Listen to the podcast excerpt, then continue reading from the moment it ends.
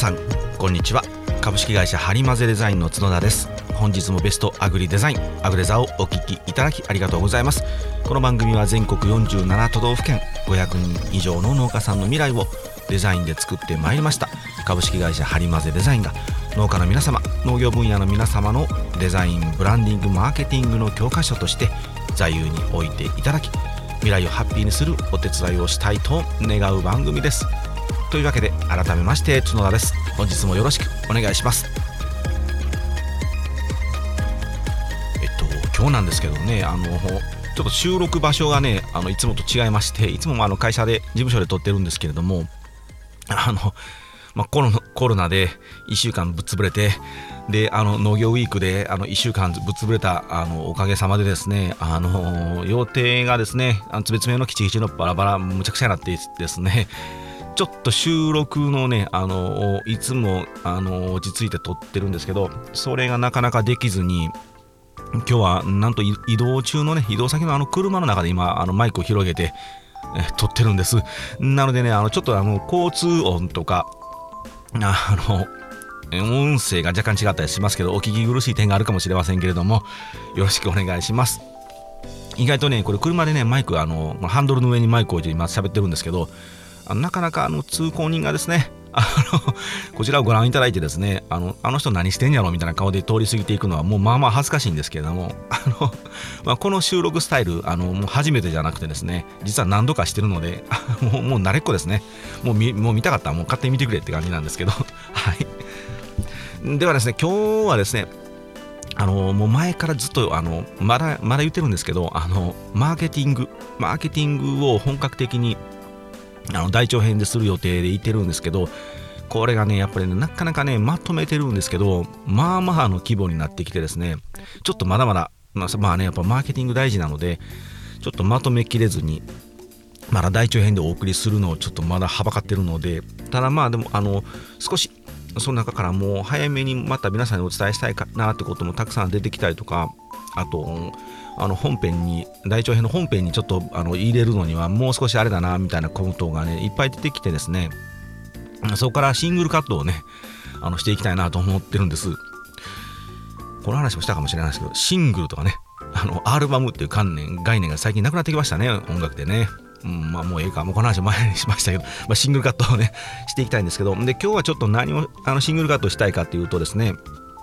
あの、なんて言うんでしょう、いわゆるマーケティングの世界であのたくさん有名な方たくさんいらっしゃいましてで皆さんたくさんあの名言を残してるんですね。名言。そのマーケティング界の名言集みたいなことをねちょっと今日はあのギュッと圧縮してあのご紹介していきたいなと思っております。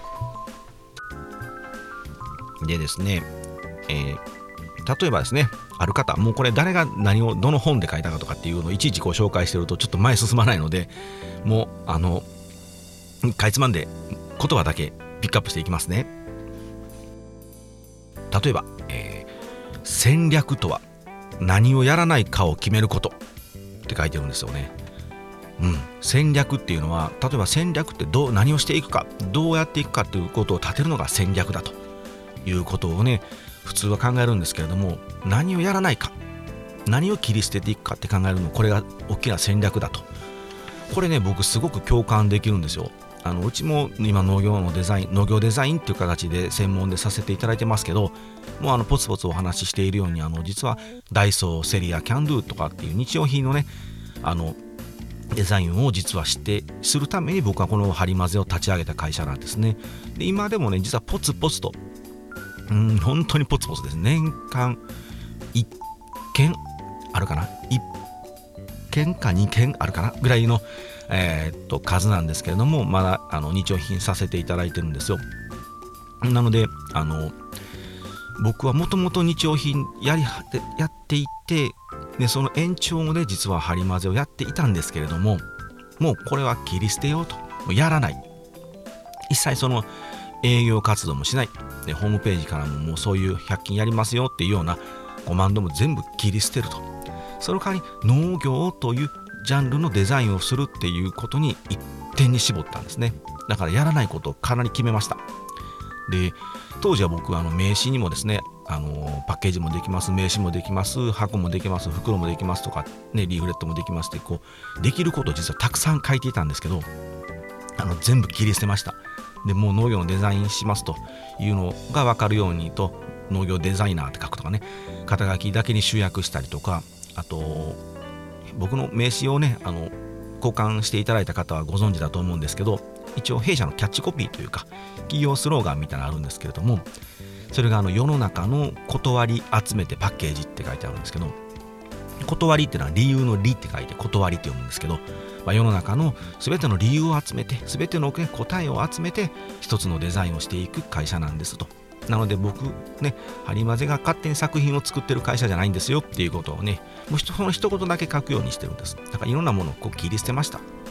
そうすることであの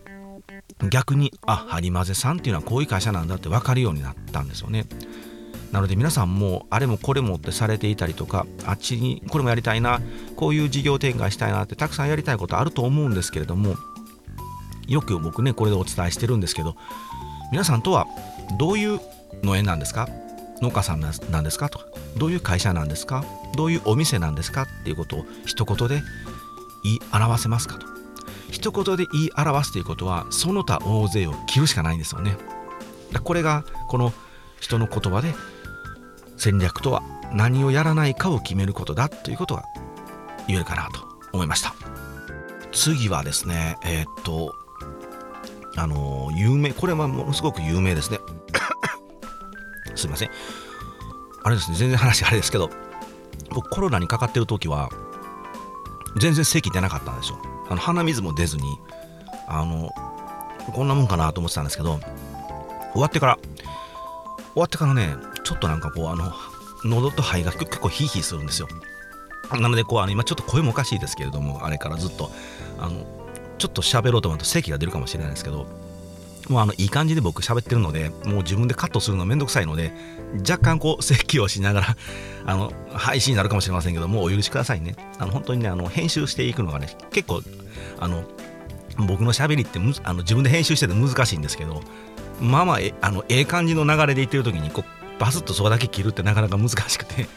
まあ、取り直せよって話なんですけどね、まあ、取り直せよって話なんですけどもうちょっとそこはあの皆さんもあのお許しください。あのプロのおしゃべりの人じゃないので。はい。えっとですね何の話だったっけああそう。え次ですね。えポジショニングは一番乗りを目指せっていう言葉なんですけどあのー、これ本当に有名なんですけど例えば日本で最も高い山って何ですかと。日本で一番高い山。皆さん今想像してみてください。頭な答え出ましたね。では2番目に高い山は？答えれますか？全く無理です僕は。こんだけ僕地理好きで歴史好きであの地方地方のあの有名な場所とか山もねあの僕そんな好きじゃないですけどなんか日本で有名な山みたいな本実は持ってたりするんですけどそんな僕でも1位の富士山は分かりますけど2位は出てこないですね。もうこの答えはここで言ってもしょうがないというかもう僕は思いつかないので、まあ、一応言いますけどあの北岳っていうところらしいです。ね。なのでこう基本的には相手の脳内に一番乗りに入れればこれはポジショニングっていうんですけどポジショニング一番に取れればブランディングとマーケティングが成功していると。よく僕はパッと頭の中に思い出すのがブランドですよってお伝えしてると思うんですけれども例えばうちであればデザインを頼みたいなってなった時にあハリマゼさんハリマゼっておったなとか。なんか農業に強いというデザイン事務所どっかにあったねとかって思い出してもらえるとか。あ角田ってやつがいたなって思い出してもらえる。これ一番に思い出してもらえるって結構大事なんですけど。実際これ今回あの実はあの去年農業ウィークのブースに来てあの考えてみたんですけどで違うところにお願いしようと思ったんですけどそことはちょっとうまくいかずにどうしようかなと途方に暮れた時に一番最初の思い出したのはこの播磨三択島だったのでもう一度話を聞きたいので来ましたって言ってこの今回今年農業ウィークに来てくれたんですよ。1年前のことですけど一発で思い出すっていうのは僕ありがたいなと思ってですね他の案件とかもあのいろいろあって別のデザイナーさんに頼んでうまくいかなかったんですけどどうしようかなと思った時に最初にまず角田さんの顔が浮かんだんですよって言っていただいてですね3年ぶりぐらいにご連絡いただいてあの契約取れたりとかっていうことになったりしたのでまず一番最初に思い出してもらえるかあーなんか美味しいトマト食べたいなってなった時にああそういえばあの直売所でいつも買ってるあの人のトマト買いに行こうって思い出してもらえるかですね。そのためのね仕掛けをどれだけできるかっていうのがマーケティングだったりブランディングだったりするんですけどこのポジショニング一番乗りを目指すっていうことはすごく大事ですと。いうことが書かれてます。もう簡単に書かれてるんですけどこの一番乗りを目指すって一番難しいんですよね。どうしたらええのってなるんですけれどもそこをとにかくあの力入れて施策施策打っていくっていうのが大事なので、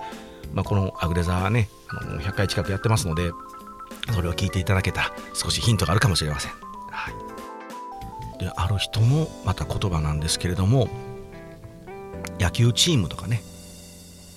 バスケットチームとかちょっと想像してもらいたいんですけれどもチームが強くてもファンが来るとは限らない。実際に閑古鳥がなく優勝争いの試合は少なくないと。これはいい商品を作れば顧客は買うという製品思考の考え方と同じで大間違いだって書いてるんですね。僕ずっとあの、ね、同じようなことをお伝えしてると思うんですけれどもいいもの作ってるとか言ってもなかなか売れないっていうのはここなんですね。その例えばスポーツの試合とかもめちゃくちゃ強い選手たちがたくさんいると。だからってやっぱりショーとして面白くないんですよね。その野球もちろんその強い選手と見るのってのは大事かもしれませんしオリンピックみたいにねもう一番を決める金メダルを決めるんだっていう時はそのやっぱり強い選手っていうのは大事かもしれないんですけれどもでも野球のプロ野球の試合とかねプロサッカーの試合っていうのは前にねプロっていう必ず主語というか枕言葉がつくじゃないですか。プロっていうのは何なのかっていうことが大事なんですね。あくまでそれはショーであってファンのためにしている試合なのでそこが大事なんですよね。誰のために何をしているのかと考えることが大事だと。だからいい製品を作ってもお客さんは買わないよっていうのはこの製品思考の考え方だと言われるんですけどこの製品思考の考え方がねなかなか日本人が特に多いのでいもを作って売れへんにはいいもの作って売れないんだって言うんですけどいいものってそれ誰にとっていいものなんですかっていう問いかけがきちんとできているかっていうのが大事ですということが書かれております。これもね結構僕ずっと同じことを言ってますよね。でこれはもう本当に僕はずっと独自化独自化差別化してもダメよ独自化してあのしなきゃいけないのよというふうにお伝えしていたんですけどこれが同じようなことを言ってる方も見つけたんですよ。なのでちょっとご紹介したいんですけれども差別化というと真っ先に思い浮かぶアップル。あのマッキントッシュを作ってるアップルですね。iPhone を作ってるアップル。差別化というと真っ先に思い浮かぶアップルでもユーザーの77%はアップルは他ブランド他のブランドと異なるとかユニークだと思っていない。つまり77%はアップル、うん、Mac は他の Windows とかと別に何も変わらないよって思ってるんですよと。つまり Mac っていうのはまあねあの Mac を買っていただいたら分かるんですけど OS っていうのがあって Apple の Mac の OS っていうのは結構独自なんですよ。独自っぽいんですよね。独自のシステムでまあだからあの Windows との互換性がなかったりするんですけどでも多くのユーザーはだからといってそのどういう仕組みになっていて Windows と何が違うのかみたいな技術的なことなんて全く理解してないんですよね。あの僕も全く知らないです。何が違うのとかっていうのは全くわからないんですよね。なのでこう差別化差をつけることには全く成功していない。だから Windows の方が優れてるとか Apple の方が性能的に優れてるなんていうこう差をつけてないんですよね。Apple の場合は。だからこう消費者に製品の違いを認識させる納得させる必要って特にないんだとこう書かれてるんですよ。注力すべきは消費者の購買を促す仕組みを作ることだと。なのでつまりまブランディングなんですよね。アップルは別に Windows よりも優れていないんです。技術も優れてるかもしれませんよ。アップルに失礼ですけど。あの、ね、Windows よりもねもう本当にとてつもなく優れた性能を持ったマシンだから差をつけてるわけではないんです。僕もねアップルを買ってるのはそういうところじゃないです。多分あのイラストレーターとかねフォトショップっていうアプリがあるんですけどこれをなんか極限的に走らせてコストが安いのを考えたら絶対 Windows の方がいいんですよ。自分でこうガンガンカスタマイズして積んでいけるのででも僕はあえて Mac を使います。ここに実は大事なポイントがあるんですね。なのでこう独自性独自化ができれば長続きするんだというふうに書かれております。もう僕これは本当究極だなといつも思ってるんですよね。で先ほどのそのいいものなんだいいものなんだっていうのと同じなんですけれどもそこの部分にこだわっても結局差がつくだけでまた差がついたものは追いつかれたり追い抜かれたりするんですよね。なので差じゃなくて独自の部分を構築していきましょうっていうのが書かれております。もう本当に激しく共感ですよね。あとこれは何て言うんでしょう。あの、まあ、マーケティングというよりもあの人人生というかあれなんですけどもあの優れた真に優れた広告マンはエジプトの埋葬習慣からモダンアートまであらゆることに興味を持ちかつどんな知識にも貪欲だと。優れたアイデアはそのテーマに特化した特殊知識と世の中のさまざまな一般知識の新しい組み合わせから生まれてくると。書かれております。僕ほんとこれはねあのもう常に痛感していることですね。あの結構僕たちの商売デザインっていうジャンルっていうのは結構特殊な商売なんですよ。なのでうん絵が描く力がうまいとかその頭の中に想像したものを世の中に形として想像する能力。この特化した能力っていう高さってかなり必要なのでここの子はめちゃくちゃ必要なんですよ。でもめちゃくちゃ必要なんですけれどもそれだけじゃね良いデザイナーじゃないんですよ。でもここ皆さん勘違いしてるので企業さんとかあのいやうちデザインをねあの美術の大学出た子に頼んでるのよとかあの専門学校に出た子に頼んでるのよとかって言うんですけれどもやっぱりねそこの部分だけ手を動かしてあの絵を描く技術だけを特化していた人たちっていうのはそういうことはすごく得意なのでこちらが上手にディレクションをしてあげれば良いものは作ってくれるんですけれどもでも考える力とか世の中の動きをどう組み合わせていくかとかで引き出しの多さっていうのはなかなかねなかったりするのでこのもしデザインを発注されたりとかだけじゃなくて皆さんもご商売されてる時はのそうなんですけれども僕はね寄り道をしてきた人の方がやっぱり上手に物を売ると思うんですよね。うん、だからといってあの真面目にコツコツとこれだけしかやってないんですっていう人を否定してるわけじゃないんですけれどもあくまで僕の考え方ですけどあっち寄ったりこっち寄ったりとかねたくさんいろんなものに薄く薄くあの広く広く興味を持ってる方の方が何かこう組み合わせて新しいものを生み出すしかないんですよ。あの新しいものって。0から1っていうのは基本できないです。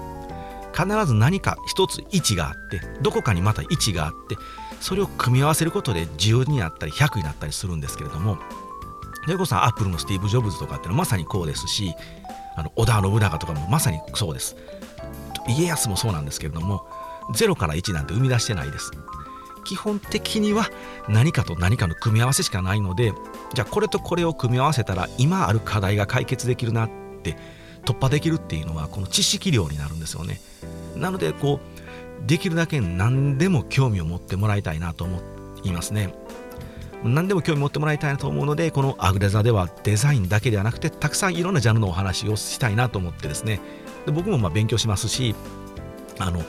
いろんなジャンルをつまんでいきたいなと思ってあのちょこちょこといつもネタを挟んでるんですけれども。なので、ね、農業をして野菜や果物を売るので別にその野菜や果物だけを専門知識であの、ね、強くなればいいんだって思わずにですね全然違うジャンル例えば映画に詳しくなるとかたくさん小説を読むとかも大事ですし世の中の動きとかを常に見ておく。世界情勢とかも大事ですし今も切り離せないですからね。まあ昔からそうか。なんか風が吹けば桶屋が儲かるみたいなね。必ずどっかでつながってるので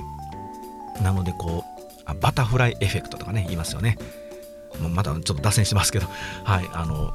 何でも興味持って言っていただけたらいいなと。これあのスタジオジブリの宮崎駿さんとかも同じようなこと言ってましたよ。今使えなくてもネタはちゃんと頭の中にしまっておくんだと。あの人の知識量ってすごいんですよね。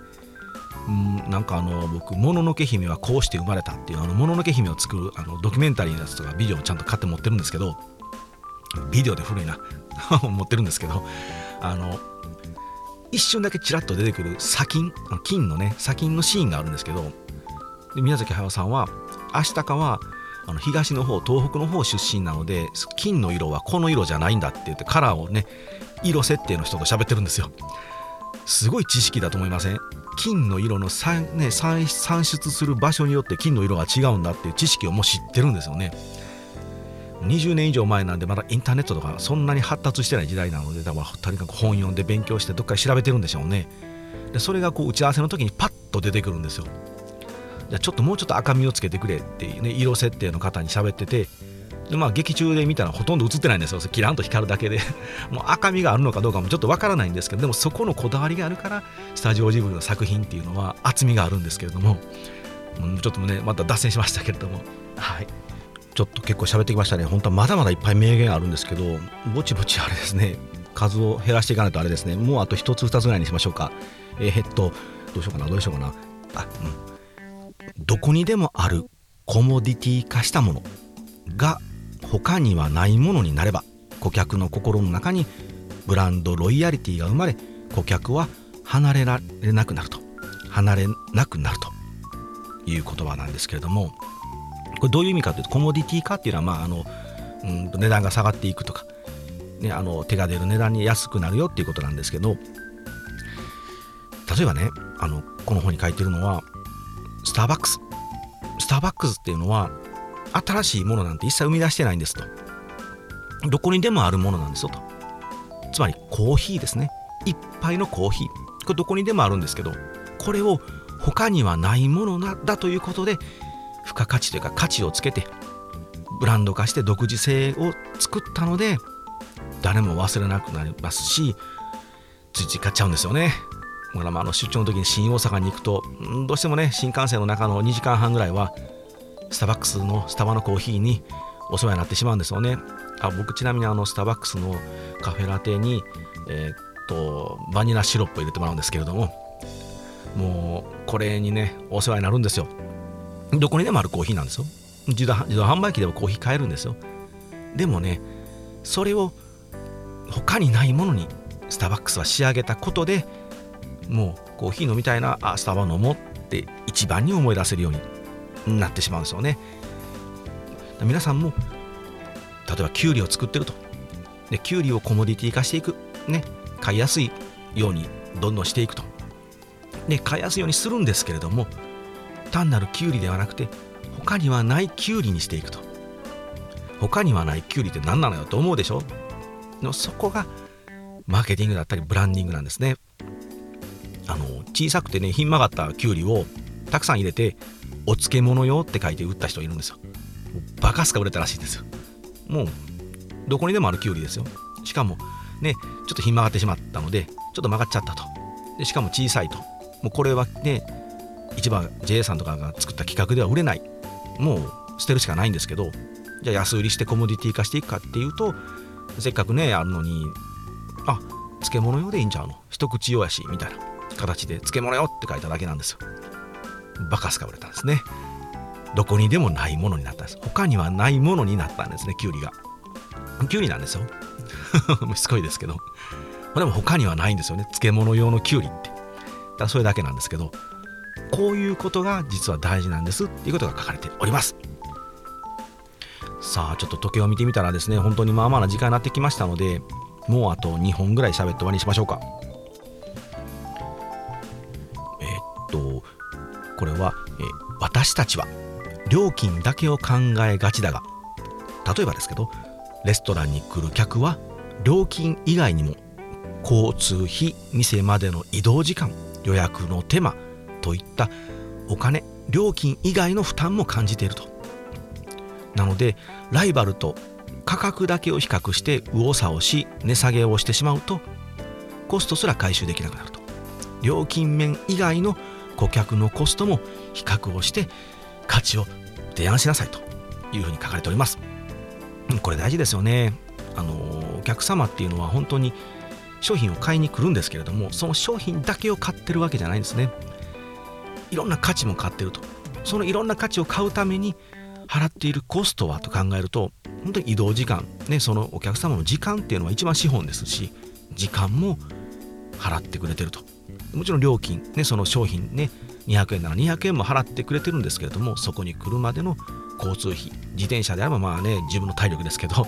車ならガソリン代とか電車なら電車代も使ってわざわざ来てくれてると。そこまでの価値を提案できてるかどうかっていうのことも考えるの大事ですしそこまでのことを考えないと単なるその200円が安いか高いかみたいなことでライバルと競争してしまうと本来提供すべき価値も落ちてしまうとか、ね、ここがねそここまで想像できるかどうかですね。だから僕たまに言ってるんですけどあの時間を人人から奪う。時間をね人から奪うっていうのは皆さんも生きていたら必ずするんですよね。でご飯を作ってもらう。ってなれば作ってくれた方のそのご飯を作る時間を奪ってるので僕この時間を人から取るっていうのはもうほんと殺人行為だと同じだと僕は思ってるんですよ。それはそうですよね。人生のね時間人生で時間なのでその時間の部分をもらうっていうことは相手が生きる時間がそれだけ短くね自分の時間が短くなっているということはやっぱりそこでねあの人生がもうなくなってるのでそれぐらいの覚悟を持って人と接しているかって結構大事かなとかと思いながらこれ喋ってるとこれまた若干ちょっとずれてますね。時間の概念みたいなかなり哲学的なんですけど、はい、でもまあそこぐらいのことも考えて皆さん一つ一袋に100円200円のものをちゃんと売ってるかっていうことですかね。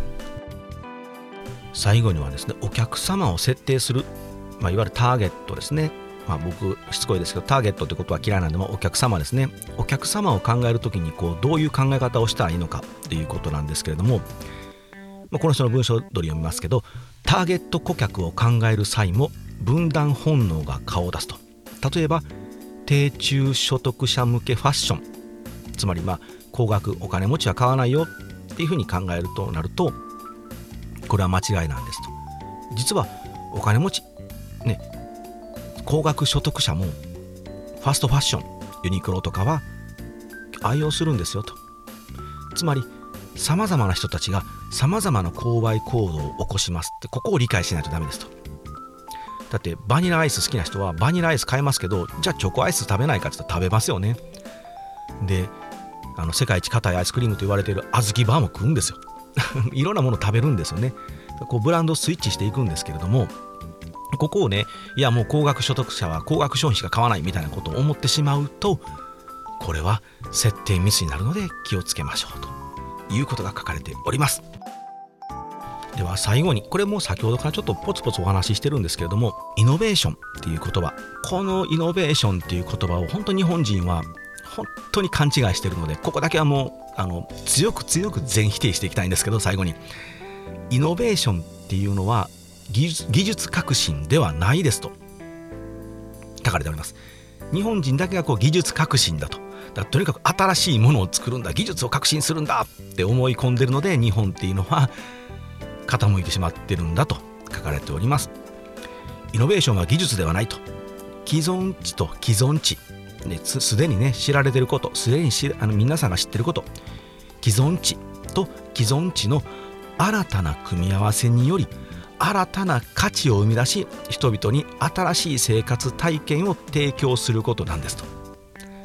先ほども出てきましたけれども iPhone ですね。iPhone は新しい技術なんてないんですと。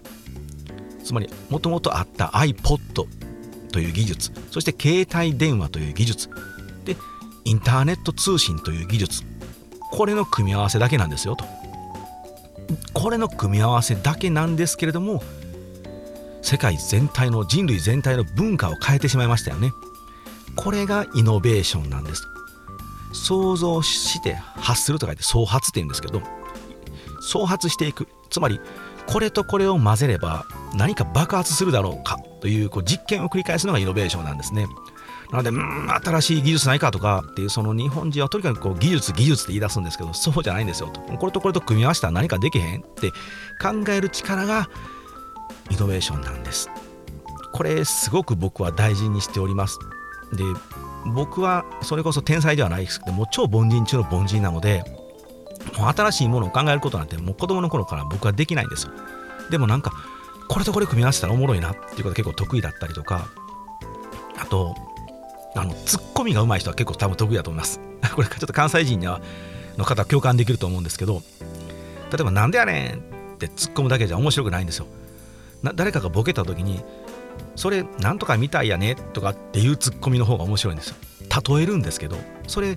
ボケた人に対してあこれはこう例えたらいいんだっていう何か別のものを持ってきてこう組み合わすんですよ。で組み合わさった途端めちゃくちゃでかい笑いになるんですけどそう例えて突っ込んでっていうのはこれ結構大事なんですよね、うん、何の話してるのかって感じですけど。これイノベーションなんですよ。だからもうすでにあるものとあるものを組み合わせるっていうこのパターンが大事なので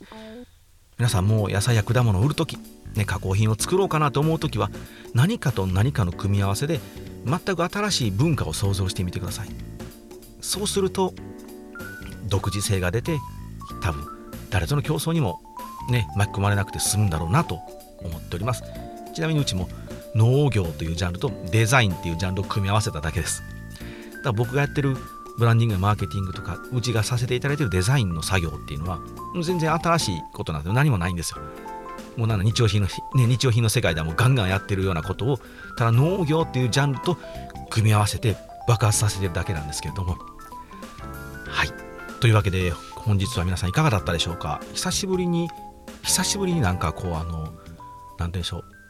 真面目な話ですね。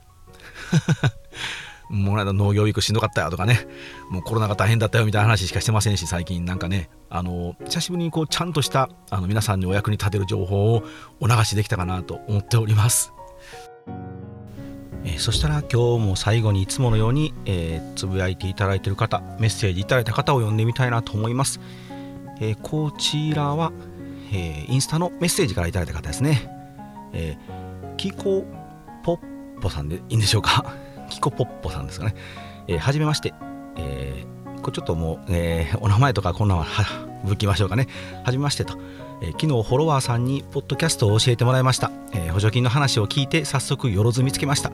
いい声で聞きやすかったですと。またぼちぼち聞いていこうと思います。楽しみにしています。とメッセージいただきました。ありがとうございます。はい。もうよろずはガンガン使ってくださいね。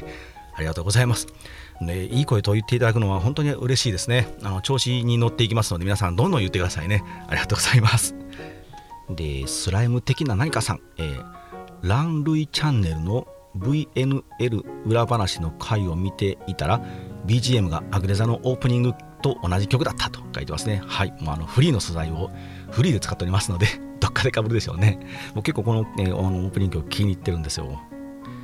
えー、次は茶娘さんっていう方ですけど、えー、作業中にポッドキャストでアグレザを聞くのにハマっていると農家が売る力をつけるためのデザインの捉え方やマーケティング手法を配信する農業専門デザイン番組なんだけど、えー、ちょうど補助金事業などを実地する中で、えー、うちにとってのデザインとはみたいなことを考える機会が増えていたから本当ドンピシャと書いていただいてますでさらに続きで、えー、さっき東海農政局の方が近況の聞き取りを、えー、聞き取りに来てくれたのでアグレザを激推 もう劇的に推進をしてくれたんですね。で、えー、農家にとってこういう考え方に触れる機会が重要だからぜひ播磨さんのセミナーを開催してと懇願ちゃんとメモしてくれたし実現したら嬉しいんだけどなって書いていただいてます。ありがとうございます。でさらにあのメッセージもねいただきましてすごく長文いただいたので本当ありがとうございます。もう自分の時間を使ってですねこんな長いあのメッセージをいただくっていうのはもうめちゃくちゃ嬉しいんですよ。もう感動してるんですけどあのちょっとこう個人的なねあの情報がいっぱい入ってますのでだいぶ走りますけれども、まあ、お茶を作ってる方でちょうどあの小規模事業者持続化補助金とかあとそのね県が独自で持ってる補助金などを使いながらあのデザインをどうするかということを取り組んでいた時にちょうどうちのこのアクデザーと出会っていただいたみたいであのドンピシャでよかったというふうに書いていただいております。本当に座右の書としてこれからも活用させていただきますって書いていただくのがもう一番嬉しいですね。もう本当にありがたい ありがたいですね。はい。もうぜひね、あの本当にこのアグレザ、もうアグレザで喋ってることだけがもう本当全てじゃないと言いますか、もう本当喋り足らないので、もう皆さんの力になれてるかどうかっていうのはもういまいちこうあのわからないんですけれども、もっと喋っていきますので、あのどんどんね、末長く使っていただけたら嬉しいです。ありがとうございました。さて今日はすいません。本当にあの時間がねほんとちょっとない中で隙間でバッと取ったのでかなりいつも早口ですけどいつもに増して早口だと思いますのでまああの普段ねなんかポッドキャストをこう2倍速ぐらいで聞いてる方も結構いらっしゃるみたいなのであの僕のポッドキャストは2倍速にせずにでも早口なのであの大丈夫だと思いますのであのちょっとお聞き苦しい点もたくさんありましたけれどもあのまた来週も聞いていただけたら嬉しいなと思います。それではまた次回お会いしましょう。はいさようなら。